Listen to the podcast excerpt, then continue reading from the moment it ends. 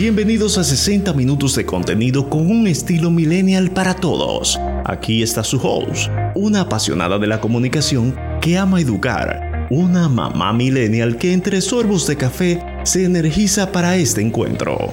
Dayanara Reyes Pujols.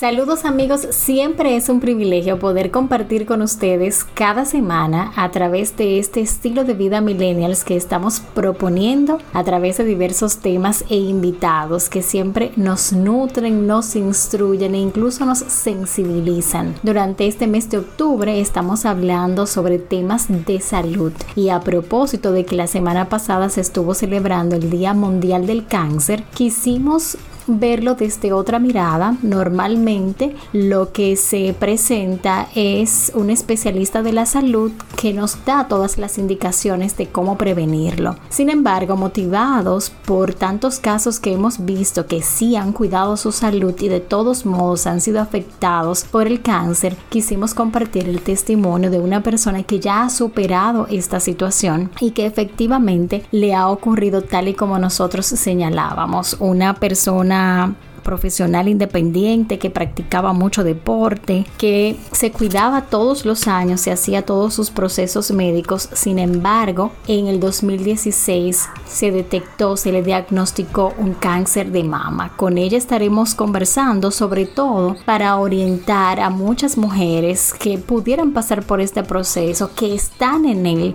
y que pueden sentir esa fortaleza a través de sus palabras y de un camino que ya ha sido recorrido y que gracias a Dios puedo decir que está en victoria. Este mes de octubre es el mes de la sensibilización sobre el cáncer de mama y se celebra en todo el mundo en este mes de octubre. Y lo que se busca es contribuir a aumentar la atención y el apoyo prestados a la sensibilización, la detección precoz, el tratamiento y los cuidados paliativos.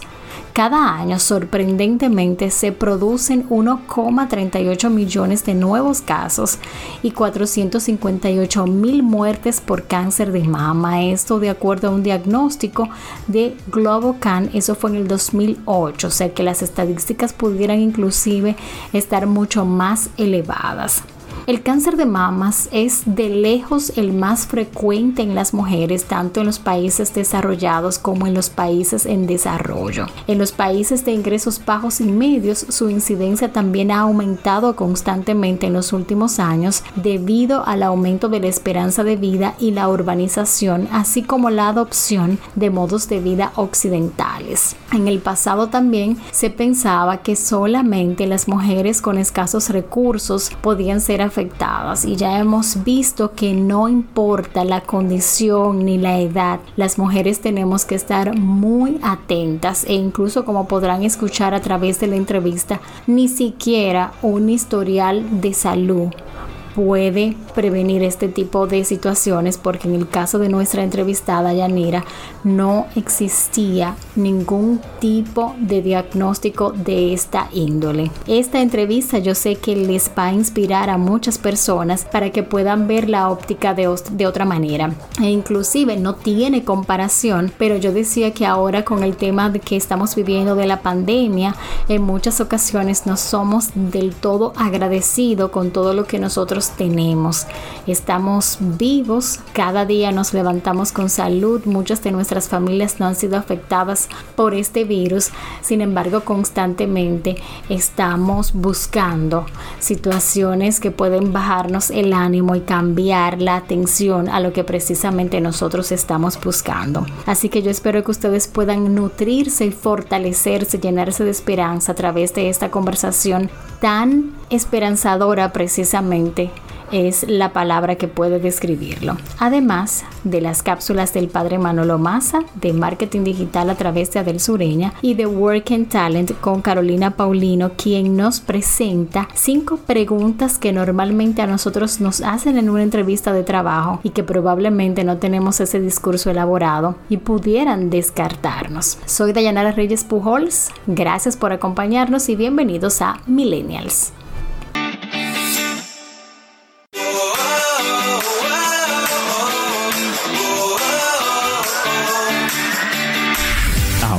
Millennials.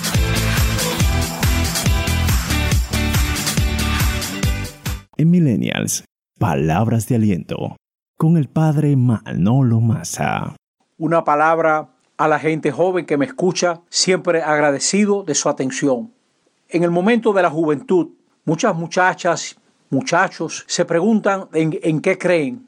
Si vas a ser cristiana, cristiano, si vas a creer en el Dios de Jesús, asegúrate de que tú tienes prójimo, porque nosotros no podemos creer en Dios a quien no vemos si no amamos al hermano a quien vemos. Si vamos a creer en el Dios de Jesús, tengamos prójimo, para que entonces Dios no sea un ídolo, porque el Dios de Jesús nos coloca delante del prójimo, que es el signo que Dios nos da para estar delante de Él, que lo descubramos con alegría. Amén. Síguenos en nuestras plataformas digitales como arroba desafío millennial.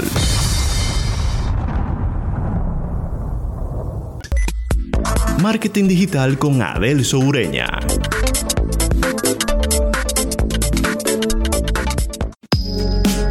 Bien, mis queridos amigos de Millennials, en esta cápsula no le quiero hablar sobre eh, ningún concepto nuevo, ninguna estrategia, ni cinco cosas que te puedan ayudar para mejorar tus redes sociales.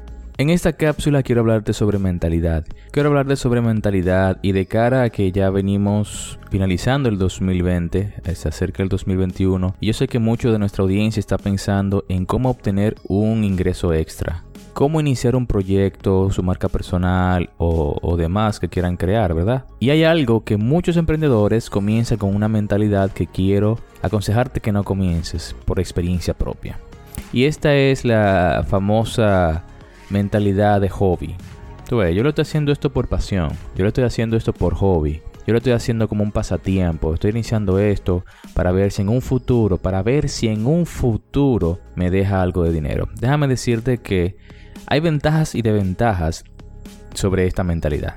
La ventaja es que no te vas a bloquear, vas a comenzar el proyecto. Hay muchas personas que ni comienzan. Al tú tener una mentalidad de, ok, es un hobby, pues tú lo tomas más a la ligera. Y esa palabra tómala muy en cuenta. Lo tomas más a la ligera y inicias y no hay ningún tipo de problema, comienzas a hacerlo y demás. Por pasado un tiempo, como es un hobby, no le das la importancia que tiene. Es por esto que quiero aconsejarte de que si vas a iniciar un proyecto, hazlo con total intención de dar lo mejor. Porque si comienzas con la mentalidad de tipo hobby, no le vas a dar responsabilidad.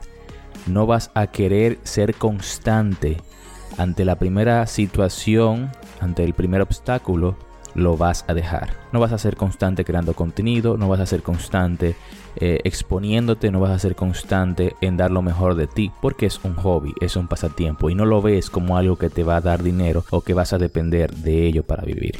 Es por esto que si vas a emprender, si vas a iniciar un proyecto para este nuevo año, hazlo con la total intención de querer servir, de querer ayudar, de querer traer solución a un público objetivo, de tener responsabilidad ante ese valle persona, ante ese cliente ideal, ante ese público objetivo que está esperando tu contenido, tu producto o servicio. Mi mayor consejo es, si vas a iniciar un proyecto, no comiences con una mentalidad tipo hobby.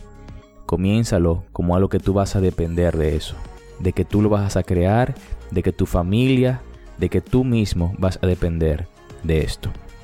Espero que estas palabras de reflexión te hayan tocado, te hayan inspirado, te hayan gustado y tal vez te hagan reflexionar, ¿verdad?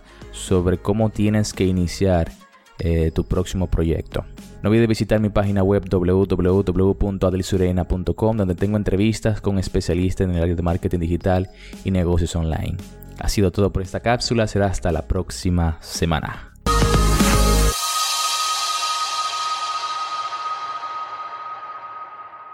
Continuamos en Millennials. Les habla el doctor Manuel Castillo Rodríguez, terapeuta sexual y de parejas. Las dificultades en las relaciones de parejas no son ajenas a los millennials, los afectan de la misma forma que a otras generaciones. Permíteme acompañarte en la búsqueda de soluciones satisfactorias para un disfrute pleno de tu vida sexual y creación de vínculos fuertes y duraderos. Te daremos las respuestas a tus dificultades. Doctor Manuel Castillo Rodríguez, terapeuta sexual y de pareja. Haz tu cita al 809-581-4287. En Facebook e Instagram, DR Castillo Rodríguez.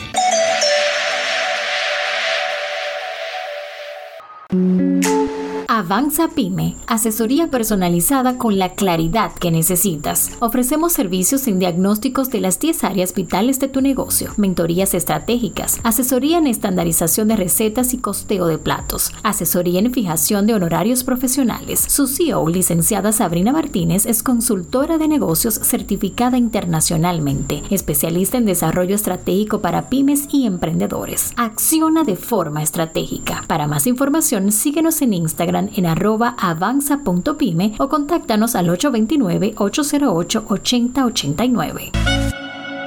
Estás en Millennials. Compártenos tu estilo de vida millennial en nuestras plataformas sociales con el hashtag Vida Millennial. Cada semana compartimos un pequeño extracto de entrevistas con nuestros invitados en Lo dijo en Millennials. Este espacio Millennials tiene un enfoque hacia los emprendedores. ¿Cuáles son los errores y las fortalezas más comunes en este tema de este grupo? Bueno, mira, entre las fortalezas creo que la pasión con la que trabaja un emprendedor es un aliado, es una fortaleza y le va a ser más probable que obtenga buen ingreso si tiene una buena calidad en su producto o servicio, a raíz de esta pasión que le pone a lo que hace. Hablando de finanzas particularmente, sí hay muchos errores que los emprendedores cometen. Por ejemplo, mezclan las finanzas personales con las del negocio, no llevan registros financieros muchas veces o no tienen un presupuesto personal ni, ni tampoco del negocio. A veces no se fijan metas de ingreso estratégico, sino que viven en el día a día viendo a ver lo que, lo que consiguen. No se fijan metas de ganancias, a veces no conocen bien sus costos y a raíz de eso ponen precios inadecuados. Todo esto es importante analizarlo y organizarnos porque cuando somos emprendedores somos dueños de negocio, tenemos que administrarnos como tal. ¿En sentido estás tratando de decir que nosotros, porque me incluyo dentro de los emprendedores, deberíamos quizás de asignarnos un salario, un sueldo y tener las cuentas totalmente divididas para yo ir acumulando o aumentando mis finanzas para mi proyecto para poder hacer inversiones? Claro que sí, tener un sueldo es vital separar las finanzas del negocio de las personales y fijarme un sueldo de, de mi negocio. Eso es un costo de mi negocio y yo tengo que eh, contemplarlo. Y ese sueldo va a estar eh, ligado a, lo, a mi presupuesto personal, a que yo necesito para yo subsistir. Si yo gasto todo el dinero de, de, mi negocio, me voy a tener que endeudar para poder expandirme en algún momento o en algún momento de crisis del negocio. No voy a tener un colchón de, de mi negocio y voy a tener que poner dinero personal. Y ahí vienen los problemas del negocio. Se habla mucho del fondo de emergencias a nivel personal. Como deberíamos de tener dos fondos de emergencias, el de nuestro proyecto y el personal. Absolutamente. Una cosa es las finanzas personales y otra es la del negocio. Son como si fueran dos individuos aparte. ¿Y hay una meta económica del fondo de emergencias o depende del, del salario o de los objetivos que tenga el emprendedor? Bueno, eh, para el fondo de emergencia se recomienda que tengamos por lo menos tres meses de gastos mensuales ahí ahorrados de una manera líquida, ya sea en cuenta de ahorro o en un fondo de inversión abierto de alta, de alta liquidez, donde podamos acceder a ese dinero de una forma rápida. Y sí, definitivamente debemos de, bueno, tres meses mínimo, pero lo ideal son seis meses. Así que debemos de fijar nuestra meta y empezar a crearlo si no lo tenemos. En eso precisamente yo pensaba, porque ahora con el COVID-19, yo creo que el fondo de emergencia se va a aumentar un poquito más los meses, porque, por ejemplo, ya prácticamente nosotros vamos a tener medio año en este proceso. Obviamente, los ingresos han seguido, pero eh, todo ha sido totalmente diferente. Entonces, creo que esto nos va a traer una reinvención definitivamente. Totalmente. Síguenos en nuestras plataformas digitales como arroba desafío millennial.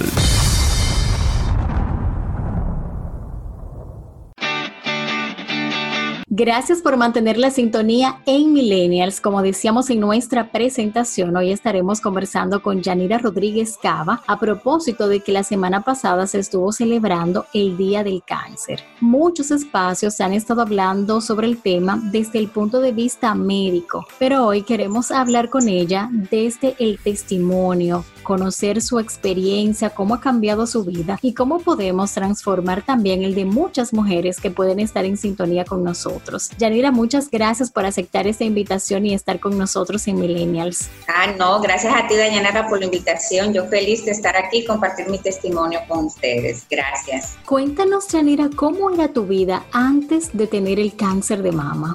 Bueno, ¿qué te digo? Eh, yo era la típica mujer moderna, eh, independiente, una profesional independiente, muy, una persona muy sana, eh, que realizaba siempre sus chequeos anuales, practicaba mucho deporte, me gustaba eh, ir a, conciertos, ir a la playa, una persona común y corriente, pero muy sana, muy, muy sana, nunca había tenido ninguna situación.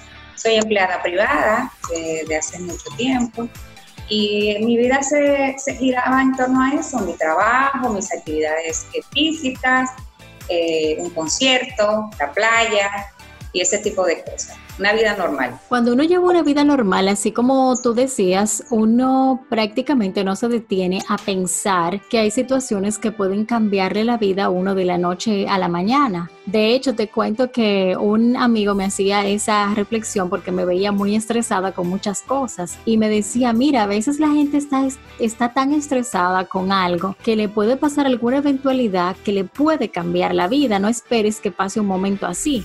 ¿Cómo fue tu caso y bajo cuáles circunstancias te detectaron el cáncer? Yo era la, yo soy era una mujer independiente, pero que se cuidaba mucho. Mantenía mi peso, realizaba mis chequeos anuales. Eh, soy de las personas que se toca, que se conoce, que conoce toda parte de su cuerpo. Entonces, eh, yo me hacía mis chequeos regulares todos los años. Y en mi chequeo normal, yo siempre lo hacía para mi cumpleaños, que es en octubre. En mi chequeo normal no salió nada, fui al ginecólogo, me chequeó todo bien. Al mes siguiente, en noviembre, recuerdo yo como ahora mismo, me estaba bañando y me sentí una bolita. Entonces eh, volví donde mi ginecólogo y incluso él me dijo que qué yo hacía si yo hace un mes que estaba ahí. Y yo le dije que me sentía una bolita, eh, que no estaba, porque conocía a mi mamá, conocía mi cuerpo él me hace, me chequea nuevamente, no la palpa, sino que me repite nuevamente lo que es una sonoma. Salió otra vez, o sea, el quiste mío era muy pequeño y no se visualizaba. Esto fue en noviembre. En diciembre tenía muchas actividades porque yo trabajo en una empresa privada y tengo muchas situaciones. En enero digo yo no, yo voy para el médico otra vez, pero tuve que salir de viaje ahí. Pasaron dos meses después ya me habían hecho dos sonos, o sea, una continua de la otra, y me y yo me siento la, la, bolita nuevamente, entonces vuelvo donde el doctor. Realmente a los doctores no les gusta repetir tanto esos estudios tan cerca, sino que lo, lo recomendable es hacerlo anualmente. Entonces, en marzo fui donde mi ginecólogo nuevamente. Le digo, mire doctor, todos esos estudios pudieron haber salido negativo, pudieron haber salido bien, pero yo me siento la bolita.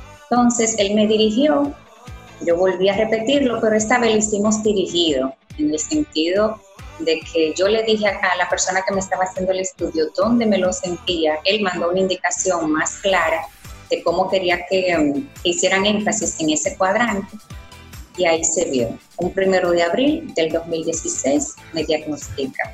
Recibir ese, recibir ese diagnóstico cambió mi mundo yo recuerdo, Dayanara, que llegué a mi casa, me acompañó, me acompañó mi hermana mi mejor, me acompañaron mucha gente a recibir el diagnóstico y cuando yo llegué a mi casa, yo dije que me dejaran sola. Destapé una botella de vino, puse música y empecé a llorar. Pero yo no podía creer que a mí me estuviera pasando eso. Después destapé otra y me quedé, Dios, porque eso cambia tu mundo. Tú te empiezas a cuestionar muchísimas cosas ahí ¿Qué hiciste? ¿Qué dejaste de hacer? ¿Por qué te pasa a ti?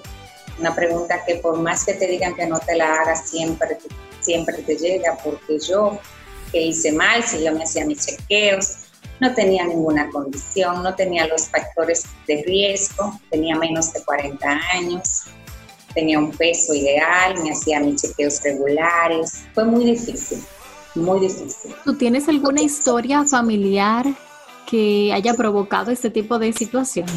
No, no tengo nadie en la familia, yo soy la primera. Todavía más difícil porque como no se conoce, por ejemplo, ya gracias eh, por lo que me pasó, uno trata de, de, tener más conocimiento sobre el manejo, los tratamientos, las opciones que tenemos. Pero en ese momento eso llegó como algo imprevisto, totalmente, o sea, ¿cómo me iba a pasar eso a mí si yo era una mujer menos de 40 años, una mujer muy sana, una mujer eh, en peso, una mujer que se hacía sus chequeos? O sea, realmente fue muy difícil, muy, muy difícil. Luego de salir de este proceso de negación al que te sometiste inicialmente, ¿en qué momento tú cambiaste de opinión o saliste de ese proceso y dijiste yo tengo que cambiar mi vida y salvarme? Bueno, realmente el diagnóstico, eh, en el primer momento tú empiezas con la negación y cuestionarte por qué, por qué, por qué, por qué, por qué, eh, pero después eh, hay, después está el, tu deseo de vivir, tu amor por la vida. Entonces, al día siguiente yo recuerdo que me bañé, me cambié y fui donde mi doctor y le dije que, que, me orientara sobre qué íbamos a hacer y qué estudios teníamos que completar, qué proceso íbamos a agotar, porque yo quería vivir, porque yo quería vivir. Y así lo hice. Durante este proceso del cáncer se habla mucho del tratamiento, de los chequeos, sin embargo no se habla tanto de ese proceso psicológico por el que hay que pasar. ¿Qué tan importante lo fue en tu proceso? Mira, ah, cuando te diagnostican cáncer, lo, lo primero que tú quieres es sanar y eso es lo primero que llega a tu mente y tú tienes toda tu energía puesta en eso. Sin embargo, a medida que el tratamiento va pasando y, tú ves, vas experimentando tantos cambios físicos, hay una parte emocional que se lastima mucho, una parte emocional que, que se muere, o sea, que, que, que te duele, una, es muy difícil. Entonces, eh, realmente en esos momentos, primero tu fe en Dios, la fe, creyendo que Él te va, a te va a sacar de eso, el apoyo de tu familia y el amor hacia ti mismo y hacia la vida. Son las cosas que van a servirte como de ancla para tú sostenerte y luchar.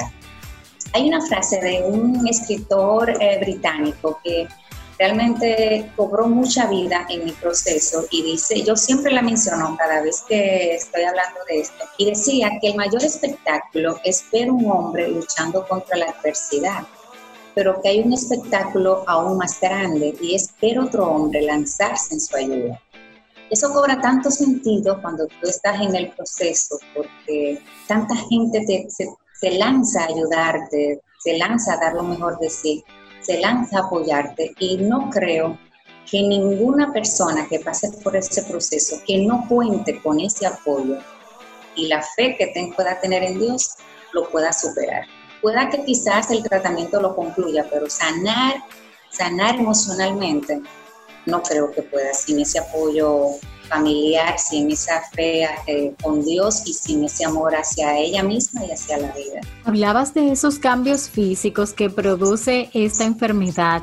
¿Cómo fue para ti experimentar esos cambios, por ejemplo, la caída del cabello, que es tan impresionante eh, para la mujer, el mismo tema de los senos? ¿Cómo manejaste esa situación, esos cambios? ¿Y cómo fue el apoyo de tu familia, de tus relacionados en este proceso? ¿Qué tan vital fue? Mira, realmente como te digo, cuando te diagnostican el cáncer, es realmente es como la palabra se relaciona mucho a muerte, tú lo único que quieres es sanar.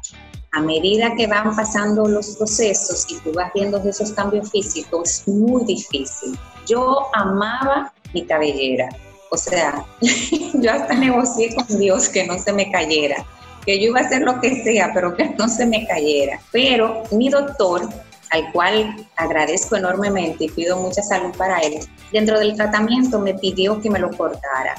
Entonces, eh, yo recuerdo que yo tenía el pelo largo y me lo corté a lomo, o sea, como pajecitos.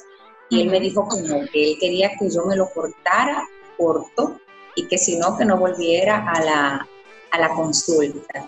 Yo lloré muchísimo, muchísimo ese día, pero entendí que era lo que él quería y era que yo no viera mi pelo caer. Y un día yo me, un día yo me senté y yo misma me lo corté. Realmente tú no te reconoces frente al espejo. Fue un día muy difícil. Yo estaba más apegada a mi cabello que a mis senos, porque, o sea, tú sabes, una mujer vanidosa, porque no lo niego, siempre fui una mujer muy vanidosa, una mujer que le gusta arreglarse, que, siempre le gusta andar bien, o sea, como toda mujer, una mujer joven. Fue muy difícil, fue muy difícil. Entonces, pero creativa al fin, lo que hice fue, yo no soporto nada postizo, o sea, a mí no me gustan las pelucas, no me gustan las uñas postizas, yo no uso nada, no me gusta. Entonces lo que hice fue que busqué tutoriales de paños y entonces combinaba los paños con la ropa y hacía varios tipos de, de nudos y así me lo pasé. Tengo para decirte que subí, yo era una mujer delgada de 125 libras toda mi vida y subí 40 libras en el tratamiento. Wow, que fue un cambio drástico para ti también. Total, total. La parte de la cicatriz que te deja la, la cirugía, que te cae el cabello, subí 40 libras. O sea, yo me veía al espejo y yo decía, esa no soy yo, pero yo voy a volver a ser yo. Entonces es tan importante el amor, el amor propio que tú tengas, el, amor que tú le tengas a la vida y la fe que tú tengas en Dios, de que tú sabes que tú vas a salir de eso. Reconocerte frente al espejo es muy difícil, muy difícil, muy difícil. Pero vuelvo y reitero, el apoyo familiar, el apoyo de todo tu entorno es determinante. Entonces, en mi caso, crearon como un anillo de un grupo de personas que nunca me hicieron sentir como enferma, no me trataban como enferma, al contrario, o sea, me trataban como, mira, me hacían reír, me acompañaban a mis quimioterapias, pero nunca con, porque yo siempre digo que a los pacientes eh, oncológicos no se, le, no se le compadece, sino que se le apoya. Entonces, ellos hicieron que mi entorno fuera seguro, que yo me sintiera segura, que yo me sintiera alegre, no me hacían preguntas, me dejaban mi espacio, porque al paciente oncológico hay que dejarle su espacio donde él pueda eh, experimentar todas esas emociones que es como una montaña rusa, que son normales. Hay días buenos, hay días malos, hay sentimientos de ira, hay sentimientos de dolor, hay sentimientos de alegría y esto es normal en todo. Cada quien debe de llevar su proceso a su manera y a su ritmo. No puede dejarse influenciar ni presionar por el externo. Y el, y el, el familiar debe dejar que el paciente exprese todo eso que tiene, que lo deje salir, porque eso es normal. Ahora, lo que tiene siempre que estar pendiente de que sea un, momento y que no sea un estado continuo. Pero una persona que lo diagnostican con cáncer, por más fuerte que sea, hay momentos en los que se derrumba. Todavía yo voy a tener cinco años, Dios mediante el año que viene. Hay días muy duros, muy difíciles, porque el tratamiento te deja muchas secuelas que, con las cuales tú aprendes a vivir, pero que son difíciles. Yanira, tú antes del cáncer, por la descripción que nos dabas, eras una mujer muy alegre, que te gustaba el vino, la playa, disfrutar, compartir. A diferencia quizás de muchas otras mujeres que quizás han vivido otro tipo de vida y después del cáncer ven la vida con otra óptica. A pesar de lo alegre y entusiasta que eras después del cáncer, ¿cómo, cómo tú has cambiado? ¿Qué estilo de vida tú llevas ahora?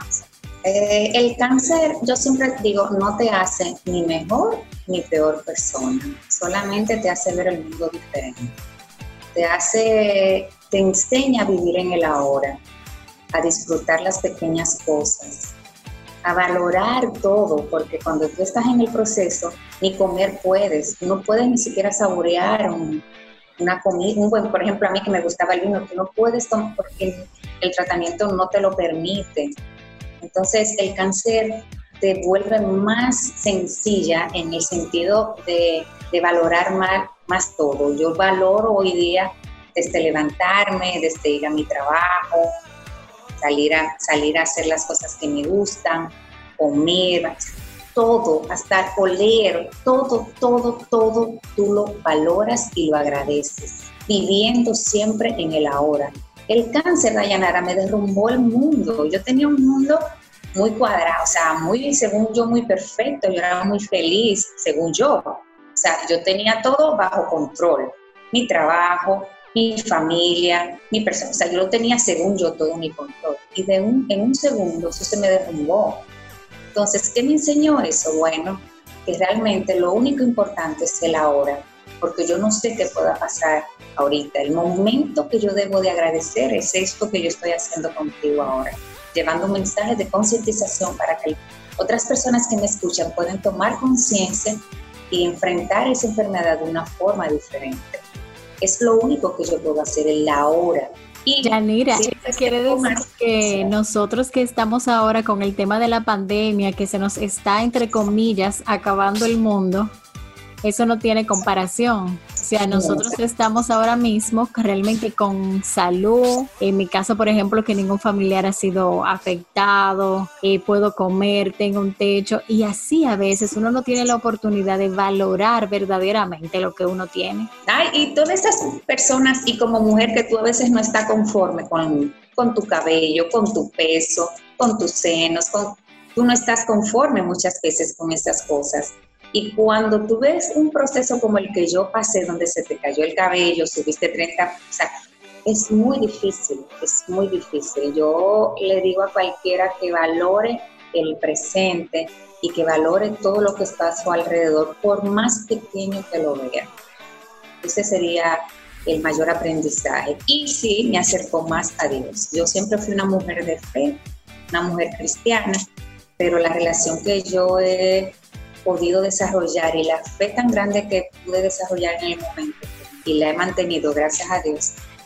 Quizás si no hubiese pasado por esa enfermedad, no, no tuviera la relación que tengo con Dios hoy, porque sí tuve un buen grupo médico, sí tuve, puse mucho de mi parte, sí mi familia me apoyó mucho, pero indiscutiblemente quien decidió que yo me quedara aquí fue el Señor y eso habla de su grandeza y su amor hacia mí y por eso le agradezco. Yanira, ¿qué tú le aconsejarías a otras mujeres? Ay, ay, ay, muchísimas cosas, pero muchísimas cosas, pero yo sé que por el tiempo. Lo primero que yo le puedo decir a la mujer es que se conozca. Si yo estoy aquí hablando contigo, es porque conocí mi cuerpo y porque insistí con mi doctor, porque vuelvo, insisto, mi vista era tan pequeño que no se veía. Entonces, lo primero es conozcan su cuerpo, autoexplórense, no le tengan miedo a un diagnóstico. Una detección temprana puede ser la gran diferencia entre la vida y la muerte. Pero eso solamente tú lo vas a hacer si te realizas tus chequeos anuales con tu doctor y si tú conoces tu cuerpo, autoexplorándote, tocándote. La gente tiene mucho tabú sobre eso, ¿no? Hay que tocarse, hay que verse, hay que conocer su cuerpo y eso puede ser una gran diferencia para tú poder enfrentar una situación como esta a tiempo. Lo segundo es acéptense. Yo perdí mi cabello, que era, era lo que yo, bueno, yo adoraba mi cabello. Perdí muchas cosas, subí de peso. Tuve un tiempo que no podía ni siquiera tomar un vino que me encanta, no podía viajar, no podía hacer nada. Valoren todo lo que tengan ahora y sean creyentes, tengan mucha fe. Si les toca, aunque ojalá que no, si les toca en algún momento, tengan fe, fe en Dios y fe en, ustedes mismas, que pronto van a salir de eso. Una actitud positiva, una actitud valiente, una actitud fuerte, siempre van a ser un gran aliciente para enfrentar una enfermedad como esta. Pero chequense, explórense, conózcanse y ante cualquier anomalía visiten su doctor. Excelentes recomendaciones. Conversábamos con Yanira Rodríguez Cava, que ya dentro de poco va a estar cumpliendo cinco años de haber superado el cáncer de mama y nos recomienda aceptarnos como somos, valorar lo que nosotros tenemos, tener ese amor propio y sobre todo mucha fe y esperanza. Ahora mismo hacíamos eh, la comparación de todo lo que estamos viviendo con la pandemia, que también es un buen ejercicio para nosotros aceptarnos, valorarnos, creer en nosotros, tener fe y esperanza, que eso es lo que se necesita para poder salir adelante. Nos da mucho gusto de que hayas compartido tu testimonio con nosotros, que puedas impactar a otras mujeres, pero sobre todo que hayas superado esta situación para que puedas ayudar a otras mujeres. No, gracias a ti, Dayanara, por la invitación siempre dispuesta a que alguien nos escuche. Siempre digo que si alguien me escucha, con una sola persona que por, por escucharme a mí realice sus chequeos, eh, yo estoy paga. Gracias a ti por la invitación. Gracias y nosotros continuamos en Millennials.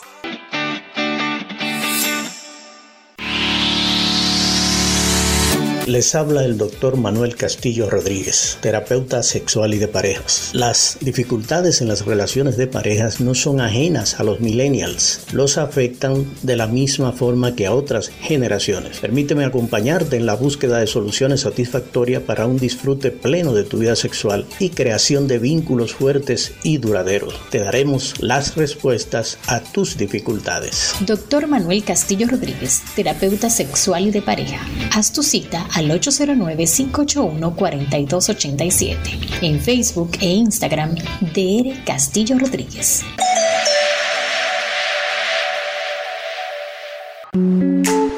Avanza Pyme, asesoría personalizada con la claridad que necesitas. Ofrecemos servicios en diagnósticos de las 10 áreas vitales de tu negocio, mentorías estratégicas, asesoría en estandarización de recetas y costeo de platos, asesoría en fijación de honorarios profesionales. Su CEO, licenciada Sabrina Martínez, es consultora de negocios certificada internacionalmente, especialista en desarrollo estratégico para pymes y emprendedores. Acciona de forma estratégica. Para más información, síguenos en Instagram en arroba avanza.pyme o contáctanos al 829-808-8089. Estás en Millennials. Compártenos tu estilo de vida millennial en nuestras plataformas sociales con el hashtag Vida Millennial. Ahora, el mundo corporativo de los millennials. Hello. Finalmente yo creo que, vamos a tener una conversación que muchos de ustedes esperaban y que les confieso que yo también tenía mucho entusiasmo con, con conversar este tema con ustedes porque me conecta muchísimo con mis años de experiencia en el mundo corporativo. Durante 14 años he estado entrevistando a cientos y miles de talentos de todas las áreas, de industrias, niveles, carreras, profesiones puestos y es sumamente enriquecedor todo lo que surge en una entrevista laboral. Para mí esa es una de mis cosas favoritas, es lo que más me apasiona y estoy muy agradecida la verdad que desde Work and Talent yo haya podido sostener esa experiencia de, de, conversar uno a uno con los talentos a través de nuestros procesos de reclutamiento y selección para empresas y a través de nuestras asesorías de expansión laboral. Yo creo que lo que vamos a conversar hoy va a ser muy enriquecedor. Vamos a hablar sobre esas preguntitas que pueden ser un poco incómodas, que aparentan ser muy inofensivas en las entrevistas, pero que la verdad ameritan tener una preparación o por lo menos saber que existen, ¿verdad? Para poder lidiar con ellas con, con mejor desenvolvimiento. He escuchado durante toda mi carrera profesional la queja de muchísimos ejecutivos, gerentes, dueños de negocios, justificándome por qué desestimaron o no a un candidato. Y la verdad es que es extremadamente provechoso y enriquecedor todo lo que, todo lo que todo lo que se percibe detrás de un candidato en un proceso de entrevista. Lo primero que quiero decirle es que como muchos saben, los procesos de entrevista son procesos que predicen conductas futuras, que están atentos a cómo el candidato se va a comportar ya en su rol de empleado. Por lo tanto, tiene mucho impacto lo que el talento dice o deja de decir. Pero vamos a entrar en materia, señores. La primera pregunta inofensiva que de verdad yo le sugiero a la gente que se prepare porque es, es una pregunta que hace el 70% de los entrevistadores porque sirve para romper el hielo y crear ese rapport, como ese ambiente agradable entre el entrevistado y el entrevistador. Es la tradicional pregunta. Cuéntame de ti. Es una pregunta muy cómoda que, que, al entrevistador le, Le funciona mucho para, para localizar tal vez el currículum si no se preparó adecuadamente, lo cual estaría muy mal. Le sirve mucho para, para eso, para crear ambiente. Bienvenida María, cuéntame de ti. Esa pregunta se responde con un buen elevator pitch. Ahí les recomiendo, para no hacer muy extensa esta conversación, que lean un poquito sobre qué significa el elevator pitch que viene del mundo del marketing y que lo, nosotros en las asesorías de expansión laboral lo recomendamos y lo adaptamos al mundo laboral y a los talentos que están en, en, proceso de expansión, valga la redundancia. Es una pregunta que se responde haciendo un recorrido por quién, quién eres tú, quién soy yo, pero también por las competencias principales. De ahí la importancia a que el talento se conozca para que pueda vender esas fortalezas y esas competencias. Igualmente también se responde hablando sobre la persona detrás del talento. Para el reclutador es muy importante poder ver quién va a ser esa persona que se va a hacer cargo de ese cliente, que va a estar de lleno en la empresa, que va a convivir con otros talentos de otras culturas. Entonces es muy importante mostrar quiénes somos, cuáles son nuestros hobbies, qué cosas nos gustan, cuáles son nuestros principios, en qué creemos, cuáles son nuestros valores. Esa pregunta, si podemos orquestar un buen elevator pitch, podemos salir muy airosos. La segunda pregunta traicionera es, ¿cuáles son tus aspiraciones salariales? Es una pregunta que un buen reclutador posiblemente evite porque la respuesta sería, va a depender de la valoración que ustedes como empresa le dieron a esa vacante. Se supone que una empresa bien estructurada, con buenas prácticas de recursos humanos, haga un ejercicio de valoración salarial del puesto dependiendo de su complejidad, de su rol, de su impacto y funciones. Dígase que el salario de una posición no va a depender de la persona que tú estás entrevistando en ese momento, sino de ese ejercicio ya crítico, completo y acabado de valoración salarial. La tercera preguntita incómoda es, ¿por qué te quieres mover de tu empleo actual? Para esos talentos que están empleados y están en ese proceso de búsqueda, es una pregunta incómoda porque ciertamente muchas veces hay razones de peso que no queremos y no debemos de conversar en una entrevista por un tema de confidencialidad, por un tema de, que el talento puede quedar mal posicionado, por un tema hasta de integridad.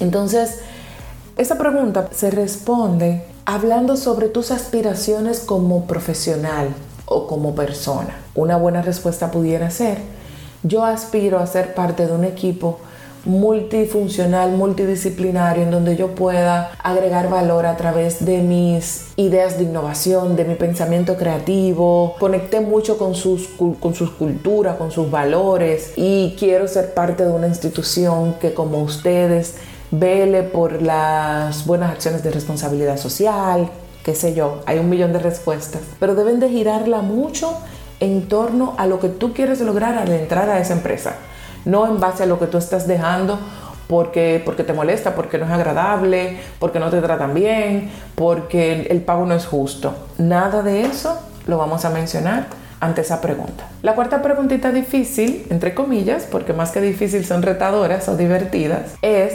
¿Cuáles son tus oportunidades de mejora? Muchos talentos, vuelvo a lo mismo, no se conocen. Y como no se conocen, se les dificulta mucho buscar en su cabeza, en ese preciso momento, donde muchas veces los nervios invaden a los candidatos, una respuesta coherente y realista sobre cuáles son sus oportunidades de mejora. Yo no tengo una respuesta exacta a esto porque va a depender, ciertamente, de las oportunidades de mejora de cada uno de ustedes. Ahora yo sí les voy a rogar que por favor la oportunidad de mejora de es que yo soy muy perfeccionista, ustedes la eliminen 100% de su vocabulario.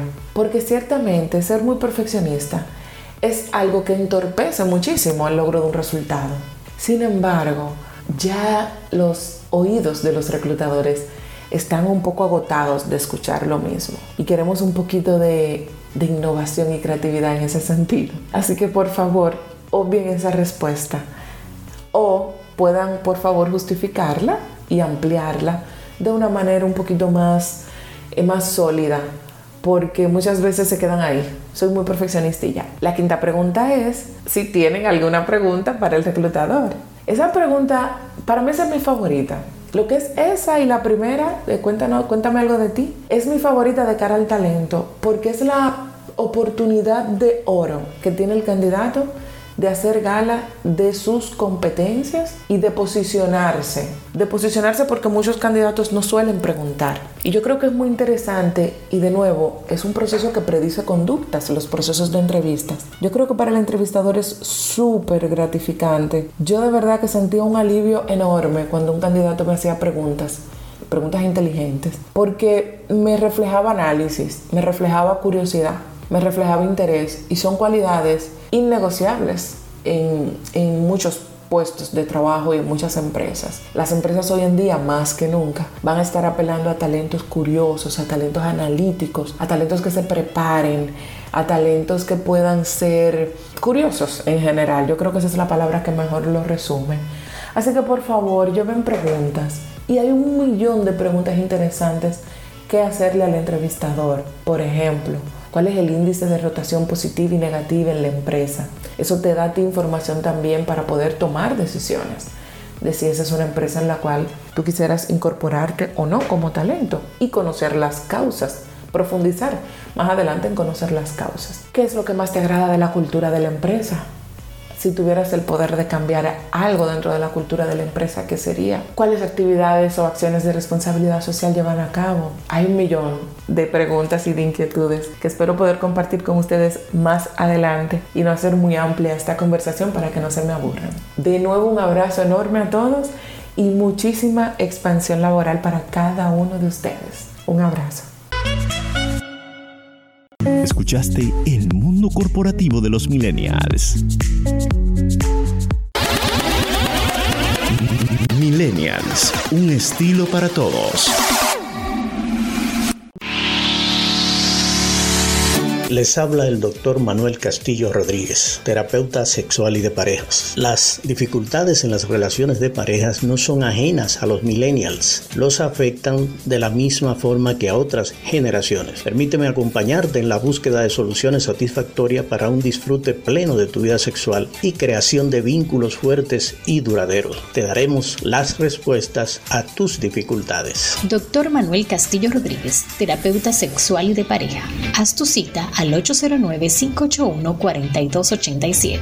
En Facebook e Instagram, DR Castillo Rodríguez.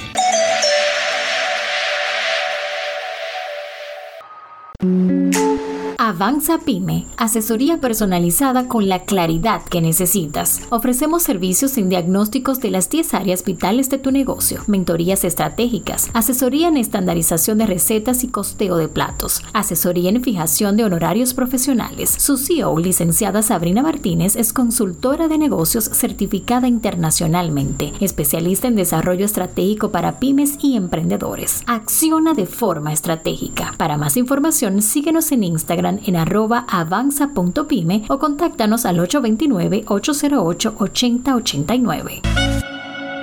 Continuamos en Millennials.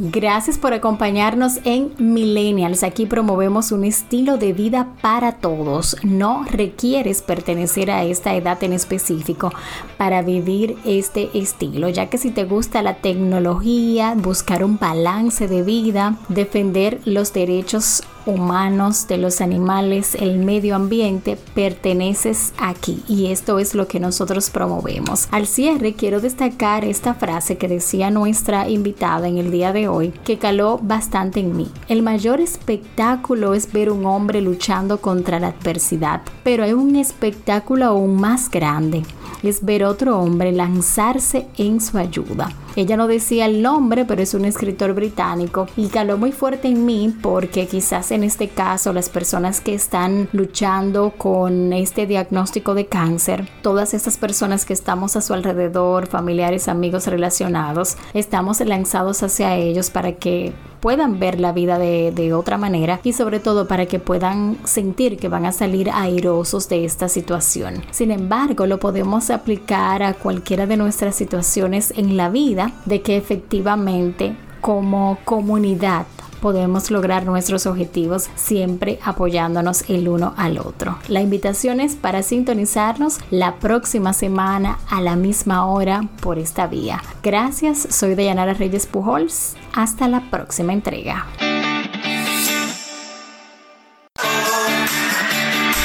Escuchaste Millennials. Hasta la próxima entrega.